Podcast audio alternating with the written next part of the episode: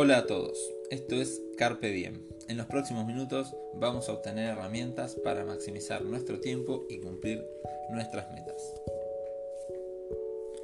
En este primer episodio quiero tomarme unos minutos para contarles quién soy y de qué va a tratar el podcast. Les cuento que este podcast se grabó en diciembre de 2019 para que estén ubicados en el tiempo. Mi nombre es Ezequiel Lago Marcino, me van a encontrar en las redes sociales como S-Lake. Nací en Argentina hace 31 años y quiero contarles un poco de las etapas de mi vida. Me crié en una familia donde nunca me faltó nada y nos íbamos de vacaciones a la playa todos los años. Mientras iba a la escuela, estudiaba inglés, jugaba al básquet y tenía muchos amigos. Cuando terminé la escuela, estudié ingeniería en sistemas en la Universidad Nacional de La Matanza, luego trabajé como arquitecto de software en la mutual más grande del país. Gracias a ese trabajo pude comprarme mi primer departamento, algo no muy común en mi círculo de amigos, y también tuve la oportunidad de emprender y trabajar con redes sociales. En este particular momento de mi vida no me encuentro trabajando ni en relación de dependencia ni de forma independiente y gracias al tiempo libre es que surgió la idea de este podcast que es volcar mucho de lo que aprendí en mis 31 años de vida. Así que paso a contarles de qué se va a tratar el podcast. Desde que tengo memoria hay dos cosas que me llaman mucho la atención de las personas que conozco, de distintas edades, ciudades, género, círculos sociales y son las siguientes.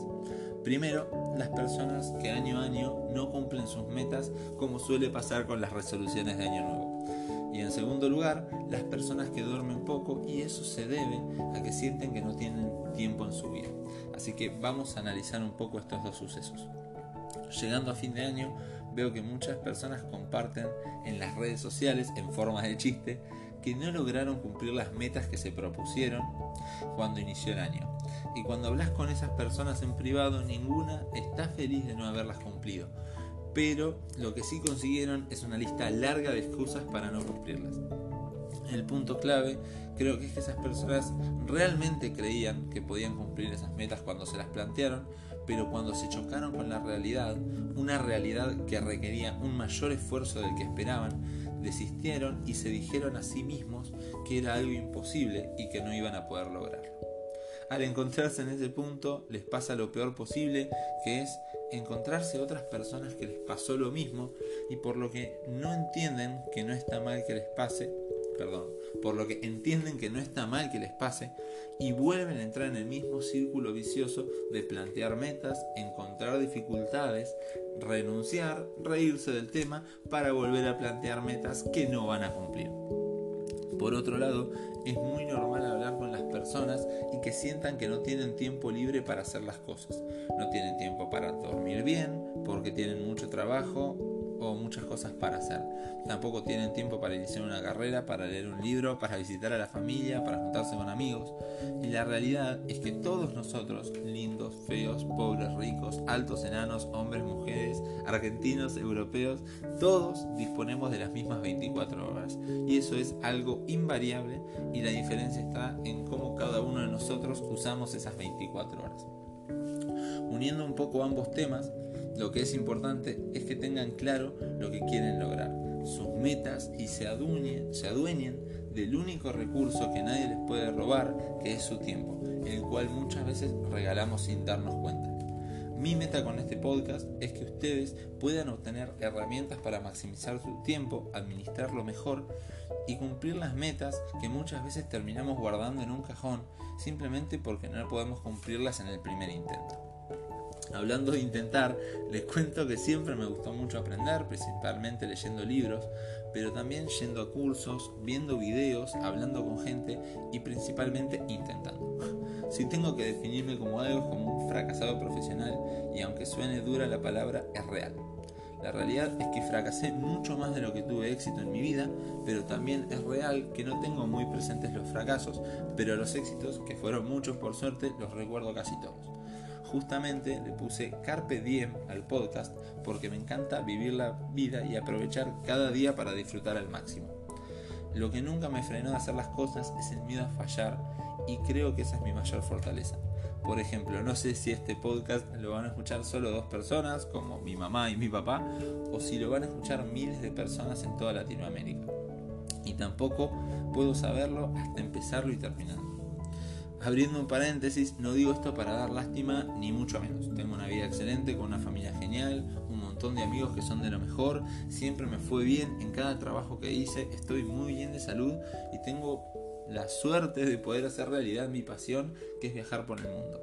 A lo que voy con todo esto es que vista desde afuera mi vida o la de cualquier persona puede ser clasificada como exitosa, pero la realidad es que nadie sabe lo que tuvo que pasar esa persona que tienen ustedes adelante. Así que no se preocupen si tienen que hacer las cosas mil veces, porque cuando logren hacerlas van a tener la recompensa.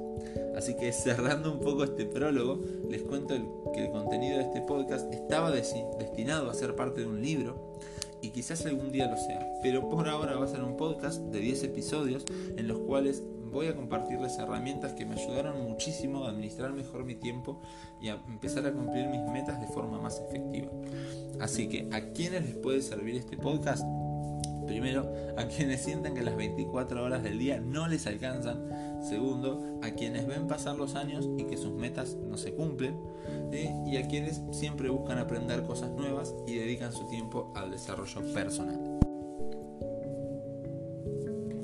Empezando con el contenido de este episodio, quiero compartir dos cosas que siento que son la base de todo lo que vamos a hablar en los próximos episodios. La primera es definir correctamente nuestras metas y la segunda decidir cómo vamos a usar el tiempo.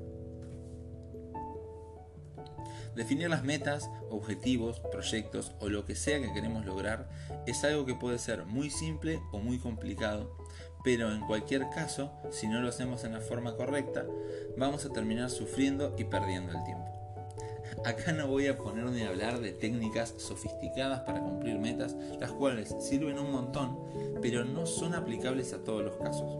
Lo esencial para definir nuestras metas u objetivos es tomarnos un tiempo para poner la cabeza en blanco, dejar de lado las distracciones, como puede ser el celular, otras personas o cualquier cosa que les esté dando vuelta por, eh, por la vida y con la cabeza en blanco ponernos a pensar en qué queremos lograr, que nos haga realmente felices. Sé que puede parecer sin importancia o algo obvio, pero les aseguro que ahí es donde falla la mayoría de las personas al plantear sus metas. Cuando esas metas responden más al ego que a la felicidad genuina. No quiero extenderme en el tema felicidad porque no es el punto clave en este momento, pero sí es muy importante que tengamos claro un concepto, algo que nos hace felices es algo que no sirve para algo más, sino que es el final. Vamos a ver un ejemplo para hacerlo más gráfico.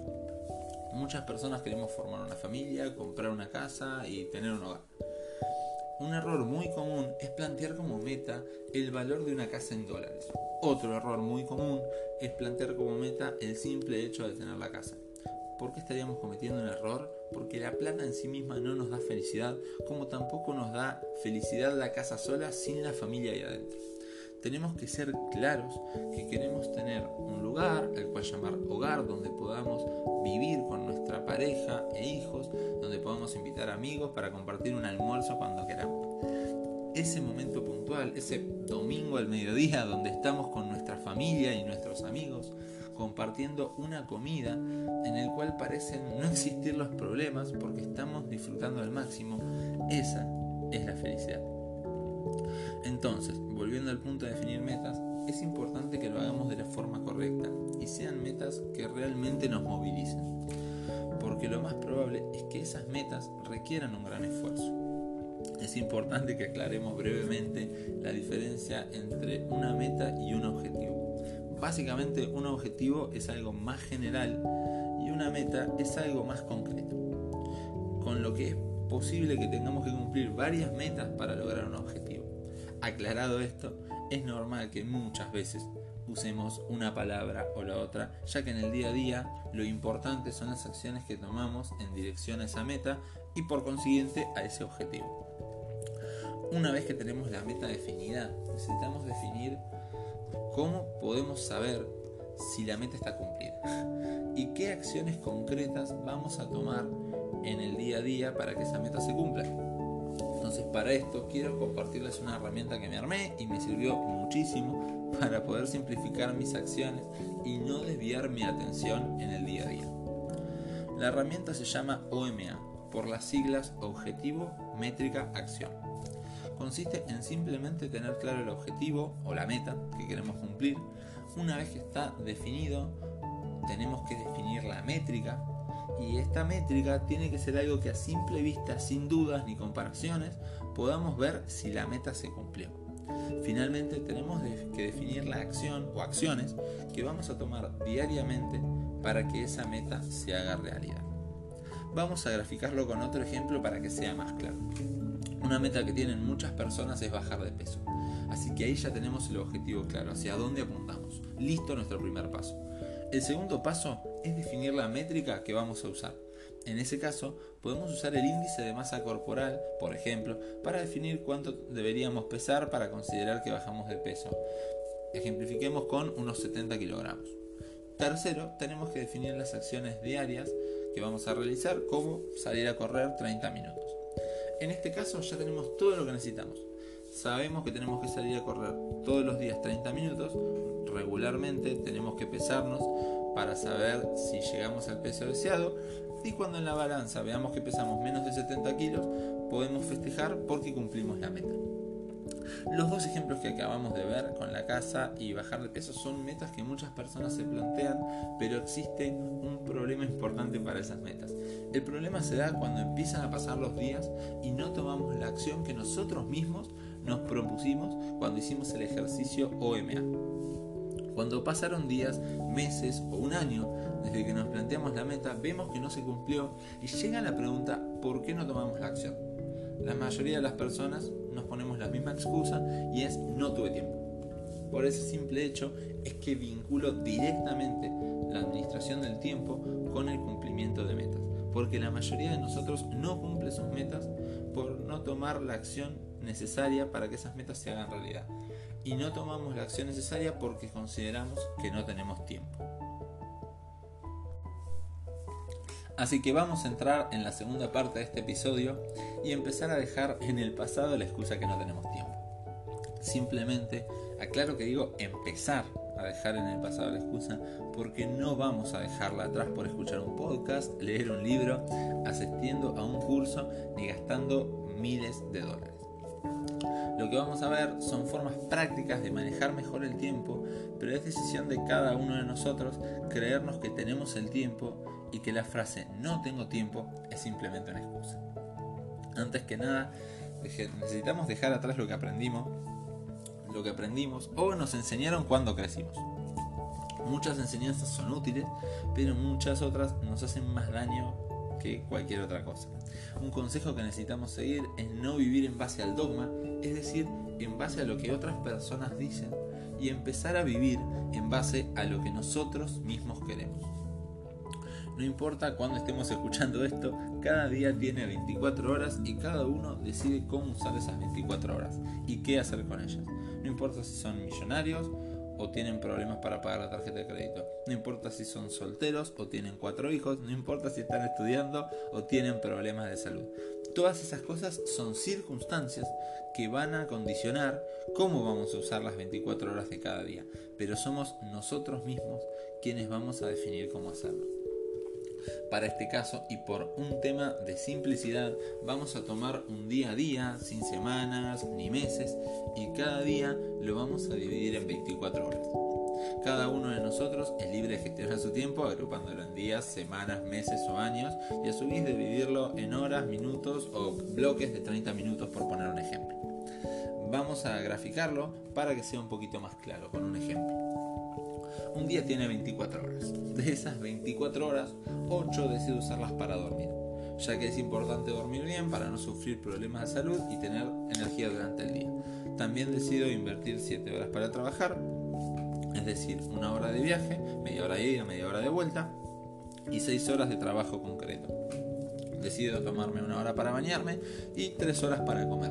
Además reservo una hora de cada día para ordenar mi casa y hacer trámites y las cuatro horas restantes las dejo para mi diversión y uso personal, ya sea visitar a mi familia, compartir con mi pareja, salir con mis amigos, leer un libro o mirar una película. Entonces vamos a repasar, poniendo un ejemplo. Un día de 0 a 8 dormimos, de 8 a 9 nos bañamos, de 9 a 10 desayunamos, de 10 a 18 vamos a usar 8 horas para trabajar, que es una hora de viaje, entre la media hora de ida y media hora de vuelta, 6 horas de trabajo y una hora que vamos a pasar en el almuerzo. Después de 18 a 19 vamos a ordenar la casa y hacer trámites. De 19 a 20 vamos a cenar. Y de 20 a 24 tenemos 4 horas de uso personal. Y con eso completamos un día típico de nuestras vidas. Lo que sí volvemos a aclarar es que ese día a día no incluye fines de semana, por ejemplo, o hacer deporte, pero sirve para tener una idea de cómo podemos organizar nuestros días. Sin dudas, van a aparecer situaciones que hagan cambiar nuestros días, como tener que ir al médico, un familiar que necesita ayuda o un problema con la casa. Lo importante es que esas situaciones sean eventuales y que la mayoría de los días sean como nosotros los diseñamos ya que es lo que nosotros queremos para nuestras propias vidas. También es necesario saber que en la vida existen distracciones, por lo que es mejor reservar un pequeño tiempo de más para las cosas que reservar de menos. En nuestro ejemplo, decidimos reservar una hora para bañarnos y una hora para desayunar, lo que tranquilamente podemos hacer una hora en una hora en vez de dos. Pero lo hacemos para contemplar que puede haber demoras y evitar tener que apurarnos. En caso de tener tiempo libre, es nuestro tiempo y nosotros mismos decidimos en qué usarlo. Volviendo al ejemplo de bajar de peso, vamos a tomar una hora de las cuatro que dedicamos al tiempo personal para hacer ejercicio y poder acercarnos cada día a la meta que tenemos. Lo importante es que nos pasen, que no pasen más de uno o dos días que no hagamos ejercicio debido a las situaciones eventuales, ya que eso después se vuelve crónico y nos vamos alejando lentamente de nuestras metas y empezamos a perder el control de nuestro tiempo. Hasta que llega el punto en que hacemos las cosas por inercia sin darnos cuenta que no estamos decidiendo en qué invertir nuestro tiempo y volvemos a la situación de no tener el dominio. Por eso es que en nuestra vida siempre necesitamos tener dos cosas por escrito. Número uno, las metas para esa etapa de nuestras vidas definidas con el método OMA, por ejemplo. Y lo segundo que necesitamos es ese cronograma general de nuestros días que va a incluir cosas básicas como dormir, comer y trabajar, así como la acción para lograr nuestras metas. Este cronograma puede ser diario, semanal, mensual o como cada uno le parezca y le sirva. Antes de terminar, es importante que tengamos en cuenta que lograr esas dos cosas por escrito y llevarlas a cabo al pie de la letra no es algo que pasa de un día para el otro, sino que nos va a tomar un tiempo. Si bien es un proceso relativamente simple, no quiere decir que vaya a ser fácil. La clave está en intentar hacerlo desde este mismo instante sin dejar pasar un solo día, porque cada día que dejamos pasar es más difícil renunciar. Así que ya cerrando este episodio, hagamos un pequeño resumen de lo que vimos hoy. Primero, tener las metas definidas usando el método OMA, para saber qué acciones tenemos que tomar en el día a día. Segundo, tener un cronograma general de cómo usar las 24 horas que disponemos en cada día de nuestras vidas. Y tercero, entender que todo cambio cuesta y conlleva esfuerzo y constancia. Muchas gracias a todos por escucharme. Espero que lo que les compartí les haya servido y puedan aplicarlo para que sus metas empiecen a cumplirse. Los invito a que me visiten en mi Instagram, arroba s-lake, donde pueden ver videos de desarrollo personal en mi IGTV y pueden escribirme para comentarme lo que quieran del podcast. Saludos y nos vemos por el mundo.